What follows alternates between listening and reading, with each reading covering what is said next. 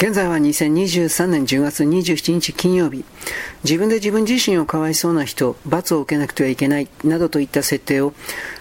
自分に施して自分自身それを再現している。このような状況にあるのが人間の魂、ほとんど全てです。そういう心のシステムを見抜いて、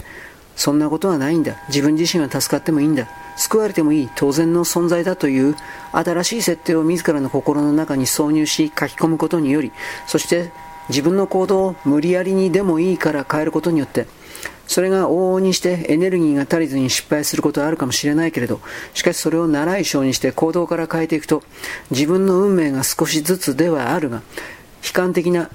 悲劇的な方向から逸れていく、変わっていくということを私は勝手に言います。そしてそのただ一人の私、あなたという存在がそうした自らを変えることをやれば自分の本体である集合根、集合魂と言われている領域にそれらが情報として伝わりその大きな魂の本体がそうだ、自分は悲劇的な方向、いわゆる生贄の契約的なものを履行していたがそれをもうやらなくていいんだ。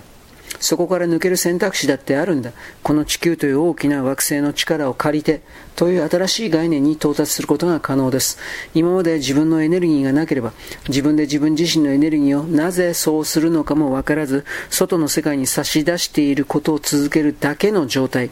それであると、自らが自らを解放していいんだ。自らが自らを解放できるのだ。このような考えすら浮かぶことがありません。これをこの最後のステージにおいて獲得する必要があります。すべての人々が、できる限り多くの人々が。そのことの総合合算合計が地球という惑星にも波及し、これからの新しい世界、およそあと10年と半年余り後という言い方になりますが、その新しい世界以降における地球の世界での動きに直結する、反映されていく、そういうことを私は一方的に言うものであります。よろしく、ごきげんよう。